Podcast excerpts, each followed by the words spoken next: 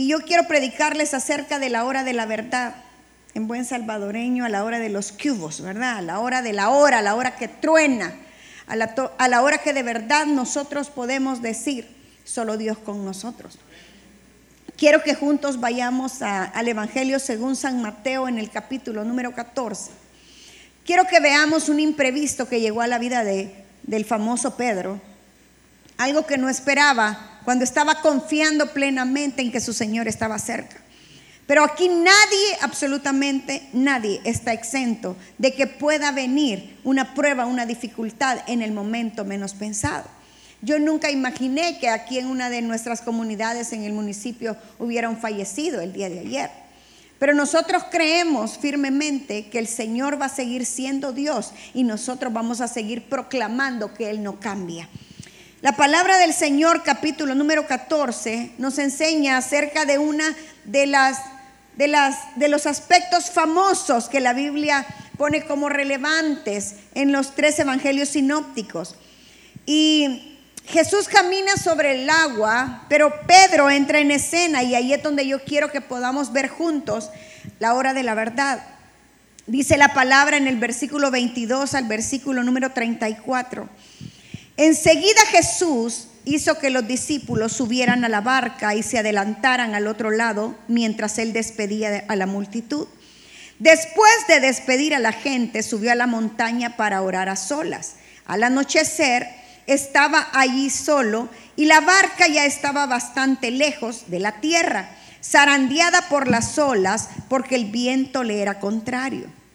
En la madrugada Jesús se acercó a ellos caminando sobre el lago. Cuando los discípulos lo vieron caminando sobre el agua, quedaron aterrados. Es un fantasma, gritaron de miedo. Pero Jesús les dijo enseguida, cálmense, soy yo, no tengan miedo. Señor, si eres tú, respondió el Pedro atrevido, como siempre, mándame que vaya a ti sobre el agua. Ven, dijo Jesús. Pedro bajó de la barca y caminó sobre el agua en dirección a Jesús. Pero al sentir el viento fuerte, tuvo miedo y comenzó a hundirse y entonces gritó, Señor, sálvame. Enseguida Jesús le tendió la mano y sujetándolo lo reprendió. Hombre de poca fe, ¿por qué dudaste? Cuando subieron a la barca se calmó el viento y los que estaban en la barca lo adoraron diciendo, verdaderamente tú eres el Hijo de Dios. Y después de cruzar al lago, desembarcaron en Genezaret. Los habitantes de aquel lugar reconocieron a Jesús y divulgaron la noticia por todos los alrededores. Le llevaban todos los enfermos, suplicándole que les permitiera tocar siquiera el borde de su manto y quienes lo tocaban quedaban sanos. Miren, esta narración es una de las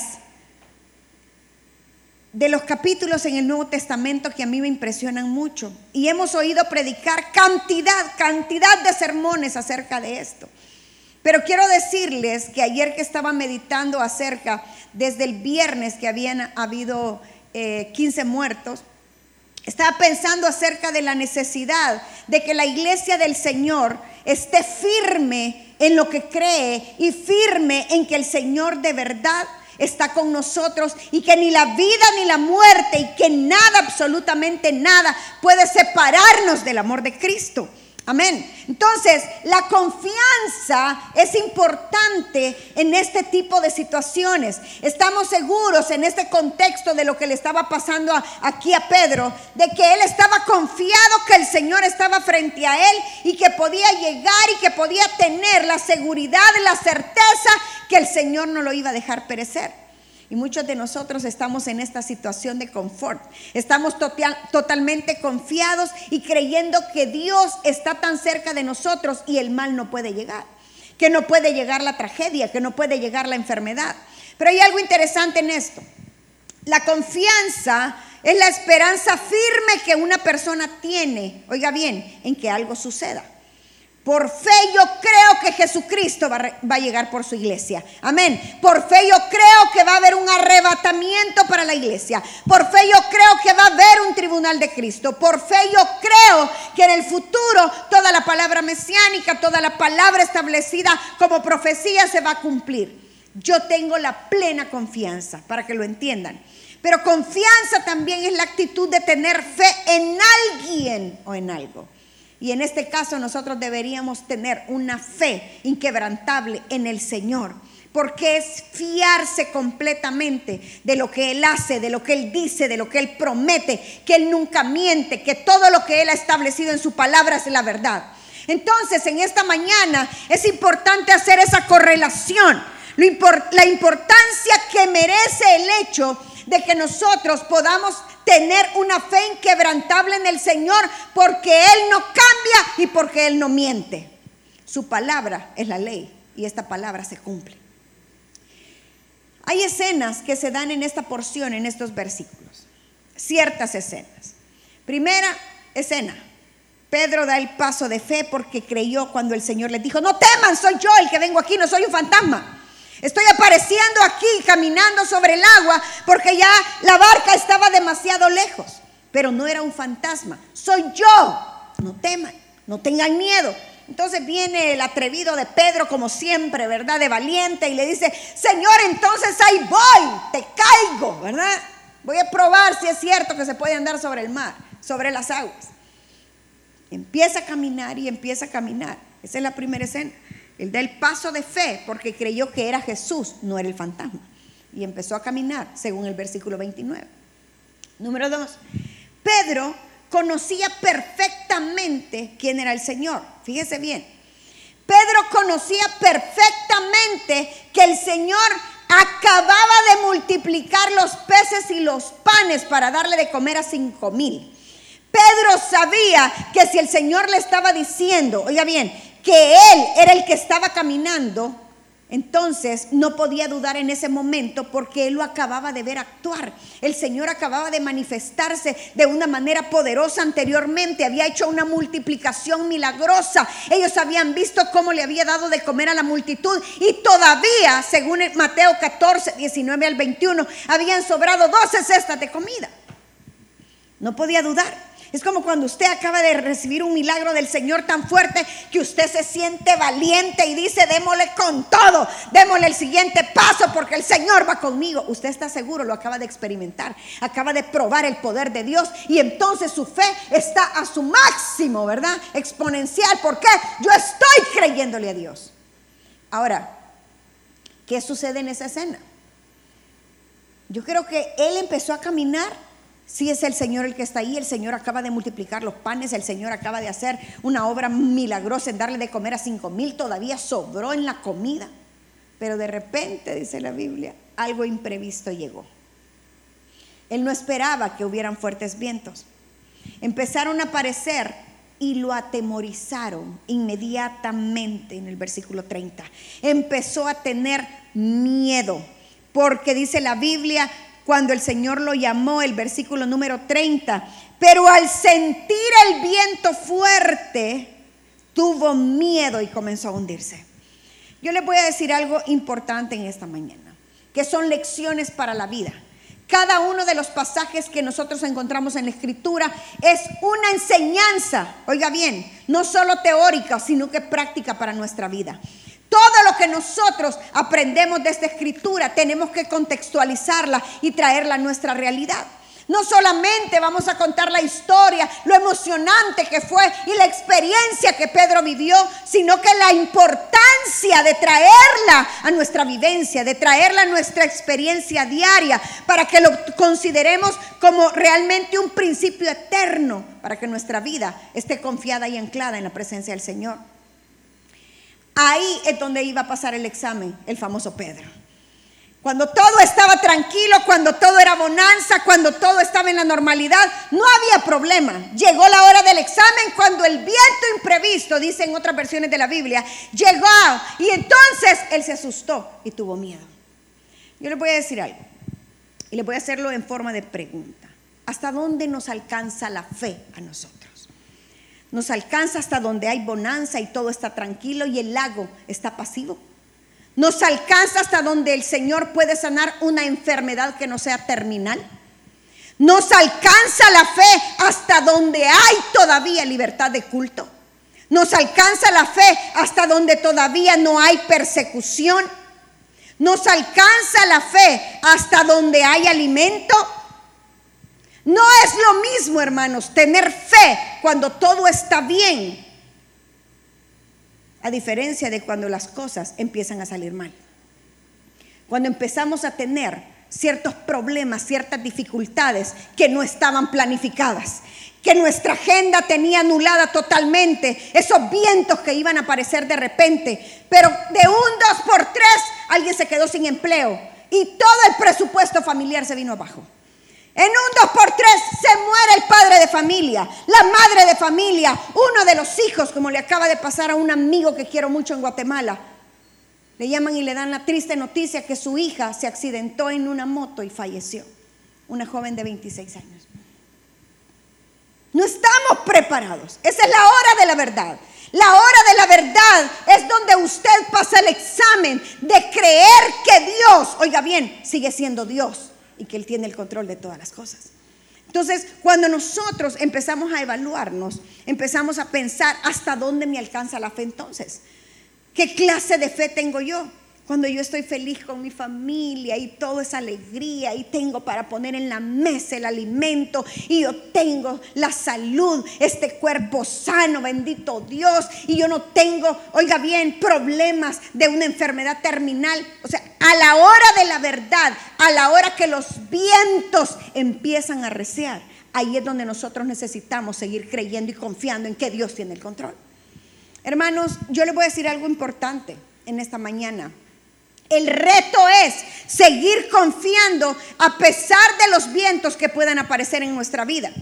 La confianza en Dios es lo más sagrado, lo más poderoso que nosotros tenemos. Y por lo tanto es lo que le debemos de transferir a nuestros hijos. Nosotros no somos de los que vamos a prevalecer toda la vida. Aquí nadie, nadie va a ser eterno en esta tierra. Tenemos una eternidad con Cristo. Pero nosotros tenemos riesgos que enfrentar. Nosotros tenemos situaciones difíciles a nuestro alrededor. Póngase a pensar. Todas esas colonias, estaba hablando con Giovanni hoy y me decía él, ¿qué cantidad de muertos de la libertad fueron focalizados allá en Lourdes, allá en las zonas donde él vive? Qué difícil es para las familias tener la confianza de que sus hijos tengan que ir a estudiar, que sus hijos tengan que salir a trabajar. Porque el alto porcentaje, si ustedes se dan cuenta, de los fallecidos siempre son jóvenes, en un rango de edad bastante joven. Lo que significa que el nivel de riesgo es alto y nosotros debemos de vivir dando pasos de fe continuamente a pesar de la peligrosidad. ¿Y sabe por qué? Porque nosotros creemos que el que habita el abrigo del Altísimo morará bajo la sombra del Omnipotente. Y diré yo a Jehová, esperanza mío, castillo mío, mi Dios en quien confiaré. Él te librará del lazo del cazador y de la peste destructora. Hermanos, nosotros los creyentes vivimos por fe en medio de un mundo peligroso, en medio de un mundo lleno de tanta dificultad, debemos de seguir creyéndole a Dios sus promesas y su verdad eterna. Hay algo bien triste y es que muchas veces los cristianos tenemos una fe menos, mucho menos, mucho menos que un grano de mostaza. Si el grano de mostaza es tan ínfimo, imagínense la fe que nosotros podemos tener que no movemos las montañas. Solo imagínense el nivel de fe que nosotros tenemos. Pero el Señor quiere que nosotros aprendamos a confiar, como les dije en el concepto, ¿verdad? ¿Qué es confiar? ¿Qué es hacer que las cosas sucedan a través de la fe? Hermanos, recuerden que la confianza es la actitud de tener fe en alguien que no miente, en alguien que siempre va a cumplir lo que ha prometido. Esa es nuestra realidad y eso es lo que debemos de predicar. A medida que el tiempo ha ido transcurriendo con la pandemia, todo ha ido cambiando, ¿verdad? Y todos nos hemos ido confiando un poco más. Y todos hemos tratado de llevar una vida más normal. Y ya podemos socializar y nos reunimos y ya nos sentimos más confiados. Pero yo le voy a decir algo importante. No lo olvide. Nunca, nunca no es solamente dar el paso de fe y comenzar a caminar, sino permanecer en esa confianza plena siempre en el Señor. Cuando se nos vendió la cultura del terror, porque así le puse yo, acerca de la pandemia, y ahora que van con los niños y con los niños y le están metiendo el miedo para que se aterroricen con los niños. Entonces yo siempre me pongo a pensar, este es el examen que el Señor le está pasando a la iglesia como se lo pasó a Pedro. Que cuando todo es bonanza, que cuando todo es confianza y seguridad, estamos tranquilos hasta que nos sacuden el área de confort. Y entonces empiezan a venir todos los cubos, empiezan a venir todos los tormentos, todos los ayes, y empiezan a venir las situaciones que no esperábamos. Como cuando de repente tengo una familia hermosa en la iglesia y me dice, perdí a mi bebé. No lo esperábamos. Cuando de repente una familia que amo en la iglesia me dice, perdí a mi esposo. Hermanos, quiero decirles que nosotros debemos de seguir creyéndole al Señor su palabra. Por eso hemos predicado tanto acerca de la importancia de meternos esto entre ceja y ceja, en el corazón, en los pensamientos, que sea nuestro ADN, que respiremos palabra. Porque nosotros no vamos a vivir supeditados a las emociones que son tan inestables. Nosotros vamos a vivir confiados en lo que esta palabra viva y poderosa dice para nosotros. No vamos a permanecer fieles si nosotros no aprendemos a medir la fe. ¿Hasta dónde nos alcanza la fe? Hasta un dolor de cabeza o hasta un cáncer, un cáncer terminal. ¿Hasta dónde nos alcanza la fe? ¿Acaso Dios puede hacer diferencia? ¿Acaso Dios puede hacer, oiga bien, la sanidad en una cefalea fácilmente y le cuesta mucho más sanar de una hepatitis Ah, No, el Señor sigue siendo el mismo grande y poderoso, Él no cambia. Entonces, todos, todos nosotros deberíamos de medirnos la clase de fe que tenemos cuando viene el examen. Cuando viene el examen, cuando usted se queda sin trabajo, cuando usted tiene un enfermo grave en la casa, cuando usted no tiene para comer, cuando usted necesita el auxilio divino por una separación, por un divorcio, por una pérdida. Ahí ese es el momento del examen para ver hasta dónde me alcanza la fe. Esa es la hora de la verdad, hermano. Esa es la hora donde nosotros vamos a ver si realmente estamos bien parados y bien cimentados en lo que la palabra del Señor dice. Es la hora de la prueba, es la hora del examen. Vamos a ver si la pasamos aprobadas o reprobadas. Ahora, en esas lecciones de la vida, pasemos al punto número dos. La confianza se debe cultivar y enseñar en la familia. Hermanos, si yo aprendo a confiar en el Señor en las situaciones difíciles, si yo aprendo a enfrentar esos vientos como lo tuvo que hacer Pedro y seguir confiando que el Señor estaba cerca, el Señor no había abandonado a Pedro, Él no se había salido, Él estaba cerca de Pedro. Pero Pedro se le olvidó en, un momento. Es que mire, los seres humanos somos así. En un dos por tres aquel hombre de fe, aquel hombre impetuoso, aquel hombre fuerte y valiente creyéndole a Dios que decidió meterse al agua, empezó a tambalear y empezó a tener miedo. Hermanos, en el nombre del Señor les voy a decir, la cuestión no es solo dar el paso de fe y démosle, es permanecer. El reto es seguir confiando hasta las últimas consecuencias. Amén.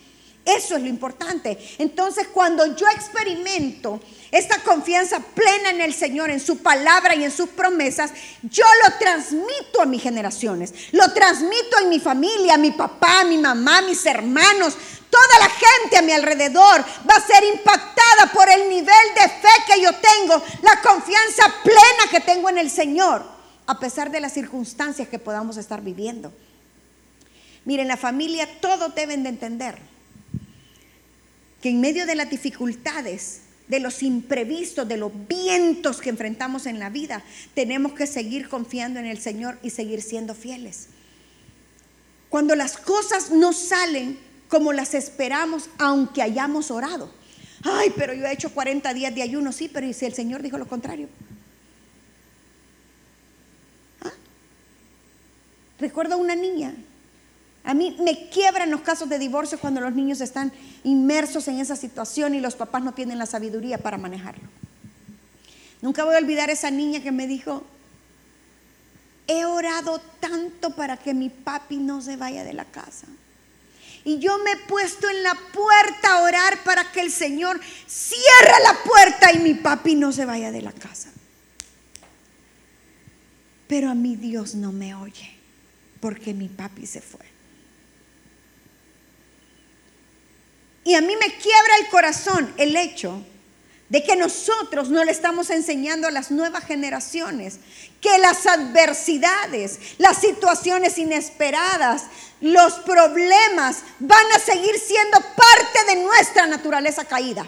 Van a seguir siendo parte de este caminar que tenemos en este mundo andrajoso lleno de pecado. Nosotros, hermanos, debemos de transmitirle a nuestra familia, oiga bien, lo que dice la palabra enfrentar los miedos, enfrentar los grandes gigantes, enfrentar los problemas, las enfermedades, enfrentar la muerte, enfrentar la escasez, la miseria. Yo conozco tanta gente que ha estado arriba y de repente está abajo, deseando comerse una manzana después de que la botaba podridas en la refrigeradora. Y yo conozco gente que ha estado comiendo tortilla con sal y que ahora puede comer el mejor manjar. Hermanos, porque la vida da vuelta. La vida es como una tortilla, mire así, ve. Radicalmente le puede pasar a alguien. ¿Cuántos en la pandemia perdieron sus negocios así? Porque ya no funcionaban y no tenían la capacidad ni el deseo de diversificarse. No, preferían quedarse ahí, pero el cambio muchas veces es abrupto. Nos toma por sorpresa y debemos de estar preparados. Siempre agarrados de la palabra. Entonces yo les voy a decir, Debemos enseñarle a confiar a la familia en los tiempos finales, que se acerquen al Señor, que vean las señales que el Señor está mandando, que cuando venga la escasez, esas transiciones difíciles, cuando vengan esos vientos inesperados, así como le llegaron a Pedro, tengan una, una actitud de fe, de confianza en el Señor.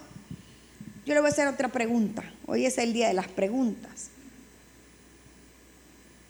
¿Cómo reacciona su esposo o su esposa cuando surgen problemas inesperados? ¿Qué sienten los hijos cuando les repercute a ellos? ¿Cómo funciona en su casa este tipo de situaciones? ¿Cómo llega el hombre y le dice, miren, hoy me quedé sin trabajo? Hoy ya no puedo resolver esta situación. No voy a poder seguir pagando la universidad. ¿Cómo reaccionamos como creyentes? Yo no estoy hablando de inconversos, porque se supone que los inconversos viven sin fe y sin esperanza, pero nosotros tenemos aquí la verdad eterna por la cual vivimos. Pero ¿cómo reaccionamos a la hora de la verdad? O sea, porque yo le puedo predicar lindo y yo le puedo decir muchas promesas del Señor en esta mañana, pero ¿cómo es la hora de la verdad? ¿Cómo reaccionamos en nuestra familia? ¿Qué le transmitimos a los hijos? He tenido que hablar con diferentes padres de familia y decirles, por favor, no les transmitan tanto miedo, tanto terror a los niños. Háganlos seguros de sí mismos, que más miedosos ya no queremos. Los padres deberían de afirmar la identidad de sus hijos y deberían también de afirmar la fe y la confianza en el Señor, que aprendan a depender de Dios y no de usted. Si sus hijos dependen de usted, están en graves problemas. Nosotros no dejamos de hacer nuestra responsabilidad. No estoy hablando del extremo, no estoy hablando de que a usted le va a valer, no estoy hablando, no, nosotros somos responsables de mantenerlos, de cuidarlos, de protegerlos. Somos la autoridad de Dios aquí en la tierra. Pero nosotros debemos de enseñarles en todo ese proceso que ellos van a depender de Dios y no de sus padres. ¿Por qué? Porque Dios nunca falla y Dios nunca se muere. Y yo me puedo morir mañana, ¿me entiendes? Me dijo Andrés un día de esto, mira mi amor, si yo me muero quiero que sigan este legado, ya siempre les explico y les digo, miren, yo estoy en este proyecto, hago esto, por favor, el corazón de Dios siempre lo tenía en las misiones, está el evangelismo y está también la acción social y aquí con la fundación, yo siempre les doy las indicaciones. Me dice, mamá, pero si tú te moriste, ya valimos. Y le digo, no, mi amor, le digo yo, yo no, yo no soy nada, nada, nada, oiga bien, sin la presencia de Dios en mi vida. Así que quiero que por favor entiendan que tienen que depender totalmente de la gracia y de la bondad del Señor porque Él nunca se va a ir. Él siempre va a estar presente. Él siempre va a seguir siendo fiel y misericordioso con sus hijos. Entonces, enseñémosle a las nuevas generaciones. Mire, yo nunca voy a olvidar lo que a mí mi mami me enseñó a mí me enseñó a orar por la refrigeradora para que Él llenara y proveyera. A mí me enseñó a orar por el pantry de la cocina para que el Señor mandara el supermercado, para que Él siempre proveyera, porque sabía que yo iba para el ministerio, iba a vivir por fe. Y por 12 años no tuvimos salario fijo. 12 años sirviéndole al Señor por amor. Nosotros pagábamos por servirle. No teníamos ofrenda. Mi esposo y yo comenzamos caminando por fe para servirle al Señor, esperando todos los días un milagro, todos los días un milagro, todos los días un milagro. Pero ¿sabe qué le agradezco a mi mamá? Que no me enseñó a depender del marido, fíjese. Me enseñó a depender de Dios. ¿Sabe qué me decía mi mamá? Hija, no le pida a su esposo si él no tiene. Pero el Dios del cielo siempre tiene, me decía. El Dios del cielo, mire, siempre va a sacar de la bolsa. Y es cierto, así me acostumbré a creerle a Dios y a confiar en Él plenamente. ¿Sabe por qué? Porque yo creo que Dios se satisface en aquellos sus hijos que están confiando plenamente en que Él es Dios. Hermanos, de verdad, hagamos una transferencia generacional. ¿Cómo reaccionamos en la casa? ¿Cómo? Le decimos, no tengo para comprar la comida. No tengo para comprarles los zapatos. No tengo para hacer esto. No tengo para pagar los recibos. Y ustedes que no dejan de comer, se acabaron las galletas en un solo día. ¿Cómo reaccionamos ante esa presión? Cuando la pandemia comenzó, mi hijo mayor se quedó con nosotros porque la esposa se quedó en Los Ángeles por, por cuatro meses y no podía viajar hasta que vino el primer vuelo humanitario. Y entonces él estábamos en la mesa comiendo y yo que cocinaba, que cocinaba, que todos nos engordábamos y nos engordábamos. Estábamos comiendo y, me dice un día, mi amor, te veo preocupado. Le digo, Ezequiel, ¿qué te pasa? Y me dice, ay mami, me dice, porque la empresa se va a acabar así cerrados, imagínense, para la sostenibilidad de los empleados. Y, es una responsabilidad con ellos, no podemos dejar de ayudarles. Y entonces, y em, estaba preocupado en la mesa. Y yo recuerdo que le dije, mi amor, pero si el Dios que tenemos no está muerto, el Dios que tenemos está vivo y sigue siendo poderoso, aunque haya pandemia. ¿Sabes qué vamos a hacer? Le dije yo, una campaña de oración y vamos a buscar el rostro del Señor. Y fue cuando mejor le ha ido a la empresa. ¿Sabe por qué? Porque a los hijos hay que enseñarles que Dios sigue siendo Dios. Que hay que confiar en el Señor. Mire, ahorita que estábamos expectantes con las noticias el día de ayer, ¿verdad? que venía el régimen de exención y que todo eso, y que yo estuve ahí pendiente pues para ver lo que involucraban eh, todos los artículos y todo eso. Ya me mandaron, ¿verdad? El screenshot donde dice que las iglesias tenemos libertad para reunirnos, donde el comercio sigue con normalidad, donde solo si usted es pandillero que se aflija porque lo tienen taloneado, pero de lo contrario, todos los demás siguen en la normalidad. Amén. ¿Qué le dio risa? ¿Hay algún pandillero por aquí? Yo no sé. pero lo que les quiero decir es que nosotros vamos a preocuparnos y vamos a seguir definitivamente en este mundo que trae mucho conflicto, situaciones que no esperamos. Cuando el presidente dijo, y vamos a entrar al régimen de exención, y empecé a buscar yo todos los artículos, y el número 29, el 27, y ver todos los incisos, todo lo que implicaba. Entonces yo dije, definitivamente que el Señor quiere a la iglesia Jerusalén orando orando. Porque todo el mundo empezó a decir, no va a ser como en el tiempo de la pandemia, nadie va a poder salir, nadie va a poder eh, comprar, solamente van a estar abiertos las farmacias, los supermercados y hasta empezaron a mandar esa información falsa y un metro de distancia y todo. Un montón de locuras. Pero ¿sabe por qué? Porque es un imprevisto, un viento que de repente aparece y usted no se lo espera. Nos hace cambios radicales, sustanciales, pero que necesitamos decirle a nuestros hijos, pero nosotros seguimos confiando que el ángel de Jehová acampa alrededor de los, de los que le temen y los defiende.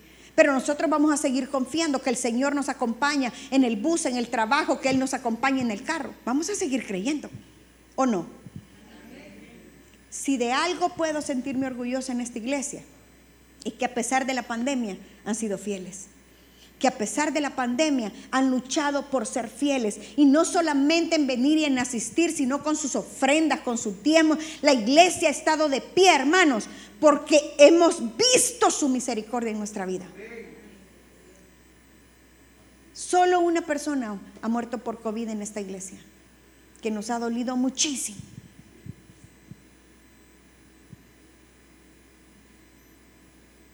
Pero de ahí ustedes no me han reportado una pérdida por COVID. Dios ha cumplido. Sigamos siendo fieles, sigámosle creyendo a esta locura poderosa del Evangelio. Punto número tres, para terminar. Ya eso tengo seis minutos. La iglesia debe seguir confiando siempre. Les dije, el primer punto, ¿cuál era? ¿Hasta dónde nos alcanza la fe, verdad? Individualmente. Número dos, la confianza se debe de cultivar en familia para hacerla transmisible. Número tres, la iglesia debe de seguir confiando siempre a pesar de las dificultades y de los retos que enfrentamos. Mire, en Mateo 14, 10 al 12, hay una palabra que a mí me estremece. Vamos a ver si lo tenemos aquí. Léanlo conmigo dice la palabra del Señor. Y mandó a decapitar a Juan en la cárcel. Llevaron la cabeza en una bandeja y se la dieron a la muchacha, quien se la entregó a su madre. Luego llegaron los discípulos de Juan, recogieron el cuerpo y le dieron sepultura. Después fueron y avisaron a Jesús. ¿Qué estaba pasando aquí? La iglesia estaba siendo sacudida. Uno de sus líderes había sido decapitado. Oiga bien, significa que le volaron la cabeza y la pusieron en una bandeja de plata para satisfacer la necesidad, oiga bien, loca de alguien.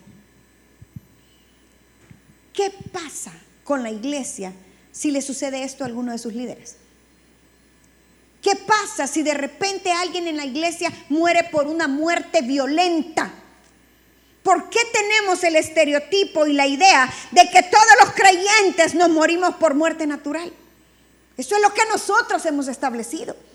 Pero ¿por qué hay un Juan el Bautista, siervo de Dios, el que preparó el camino del Señor y murió decapitado? ¿Ah? Lo estoy sacudiendo, porque esta palabra siente fuerte. Era el profeta enviado de Dios a la tierra preparando el camino de Jesús. Ahora yo le pregunto, la iglesia en Ucrania que de repente comenzó a ser bombardeada. ¿Cómo está pasando la iglesia en Ucrania donde había un gran avivamiento después de que había caído el muro? Y cómo esa gente se había abocado al Señor. Y en el tiempo más difícil, orando, orando, orando para que no hubiera invasión rusa ayunando en las calles para que no hubiera invasión rusa. Y la invasión rusa llegó. Deme una explicación.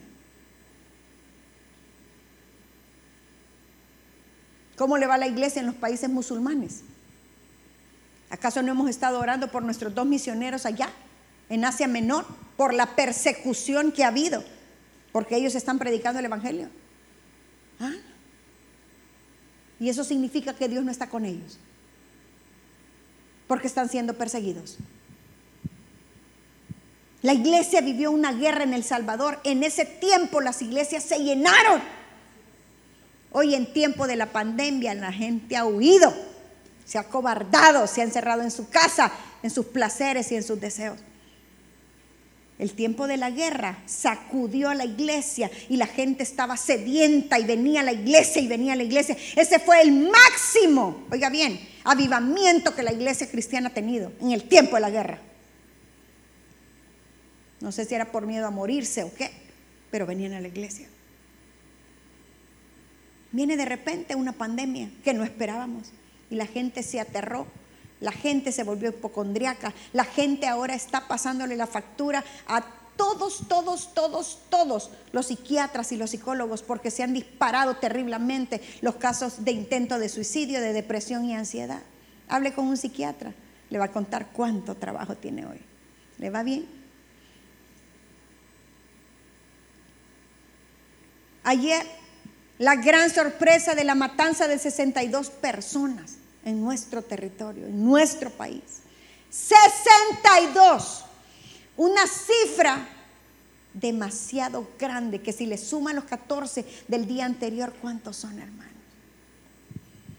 76 personas muertas en dos días. Ahora sume las familias afectadas.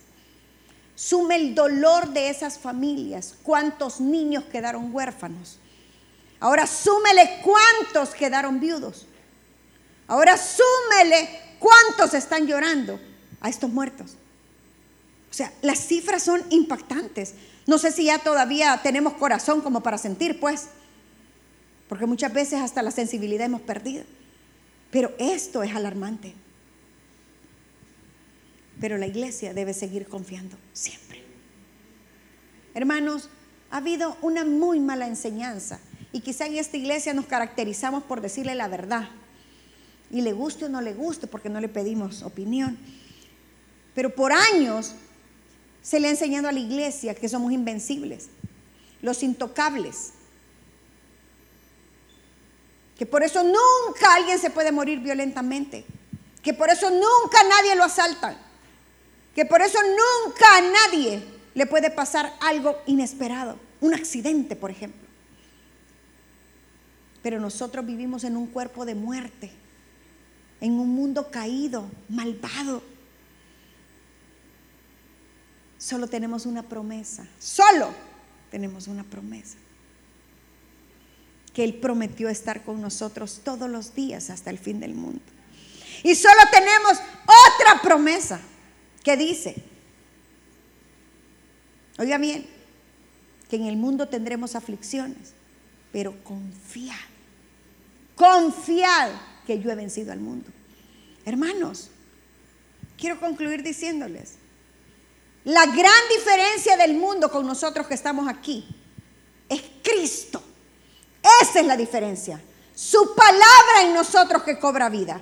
Nos ha heredado aquí la verdad eterna, sus promesas para vivir una vida en lo sobrenatural, una vida a través de la fe, a través de la confianza, a pesar de todo lo que podamos estar viviendo. Turbulencia, pestilencia, lo que sea, seguimos en pie porque su gracia, su diestra nos ha sostenido. Hermanos, que nuestra vida es pasajera, es cierto.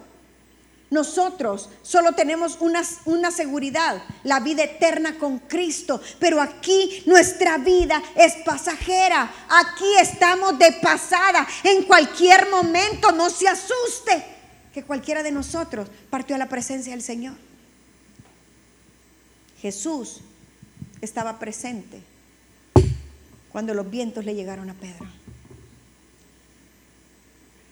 Él prometió estar con nosotros en medio de la tempestad. Esa promesa que Él dijo, y yo voy a estar con ustedes todos los días hasta el fin del mundo. Quiere decir, Alejandrito, que si tú te vas a estudiar fuera, Él ha prometido estar contigo todos los días hasta el fin. El día de ayer hicimos una acción de gracia de uno de nuestros chicos que se hizo médico y se graduó ayer. Y le dimos gracias al Señor aquí en la iglesia. Y saben una cosa, se va a ir a sacar su especialidad a Alemania. Y le decía yo, y el Señor va a ir contigo todo el proceso en Alemania. Y con usted, mi hermano y mi hermana, el Señor va a ir todos los días de su vida. Con usted al trabajo, con usted en el carro, con usted en el bus, con usted en la tienda, con usted en la clínica, con usted en el supermercado. Hasta para los que tienen enfermedad terminal hay promesa. Dice que va a estar con nosotros en la enfermedad. Qué terrible. ¿eh? Eso es poderoso. Para todo hay promesa. Para todo. Sabía que estando en esta tierra, en este cuerpo de muerte, en este mundo caído, íbamos a tener aflicciones, situaciones difíciles que enfrentar. Hermanos, como les dije al inicio de la pandemia, sigamos confiando en lo que establece la palabra como una verdad. Truene, llueve, relampaguee, sigamos puestos los ojos en Jesús, el autor y consumador de nuestra fe. Si usted empieza a dudar, es porque no está confiando. Si usted está atemorizado, es porque usted no está confiando. Si usted está cobardado, es porque usted no está confiando.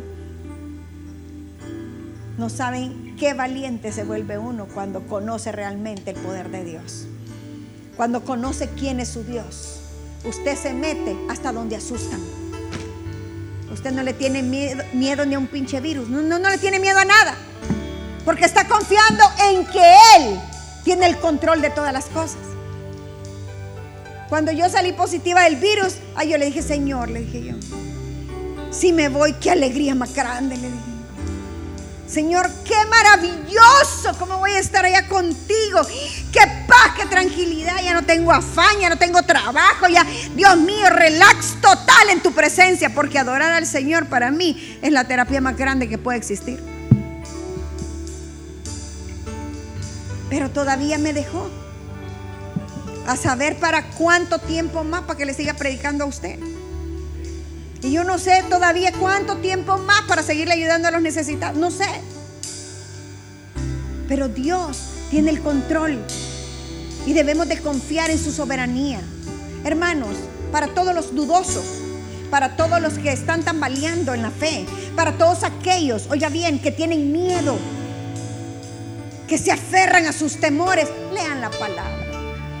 Póngase de pie, por favor. Le voy a regalar el primer versículo que yo me aprendí. Primera de Juan 4:18. En el amor no hay temor.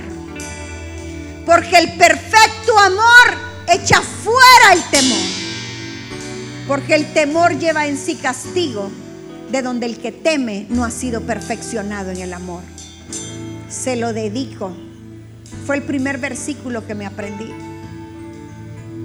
Y cuando dejé de vivir sin temor, sin miedo, sin cobardía, le di gracias al Señor por su palabra.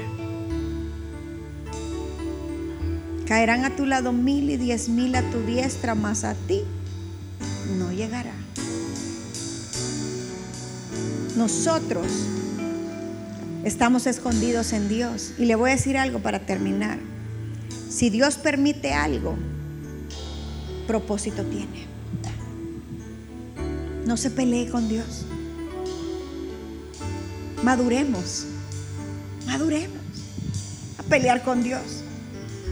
Es que me quitaste el trabajo, el sustento de mis hijos, Señor, ¿qué te pasa? Como Él tiene el panorama perfecto y completo. Te lo tenía que quitar, fíjate. Te habías endiosado quizás. Por fin que nunca fuiste fiel con tu tiempo y tus ofrendas. Pero mi familia, Señor, mis compromisos financieros, sí, pero te voy a enseñar lo que significa confiar y depender de mí. Te, lo tengo que enseñar. Los padres le enseñamos a los hijos y el Padre Celestial le enseña a los suyos. Pero ¿por qué me quitaste a mi papá? Como decía yo. Así había crecido con ese resentimiento con Dios. Pero ¿por qué me lo quitaste? ¿Por qué lo permitiste? Tú eres un Dios injusto. Pero al final, mi papá no era creyente y decía que nunca iba a permitir que fuéramos evangélicos. Es que yo veo solo una parte del enfoque de lo que me está pasando. Y Dios ve la pantalla completa. Es la hora de la verdad. demuestre de qué está hecho. Es la hora de la verdad.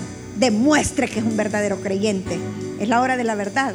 Demuestre que su confianza está puesta en el Señor. Oremos. Padre, gracias. Gracias por esta mañana. Gracias por tu palabra. Gracias Señor porque tú nos permites vivir por fe y creyéndote todos los días lo que está escrito. Padre, yo bendigo este pueblo, bendigo esta iglesia, Señor. Y te ruego que tu palabra caiga en buena tierra, que guarde nuestra entrada y nuestra salida desde ahora y para siempre y nos cubras. Padre, gracias porque nuestras vidas están escondidas en ti. Que a la hora de la verdad sigamos creyendo, sigamos confiando. En el nombre de Jesús. Amén.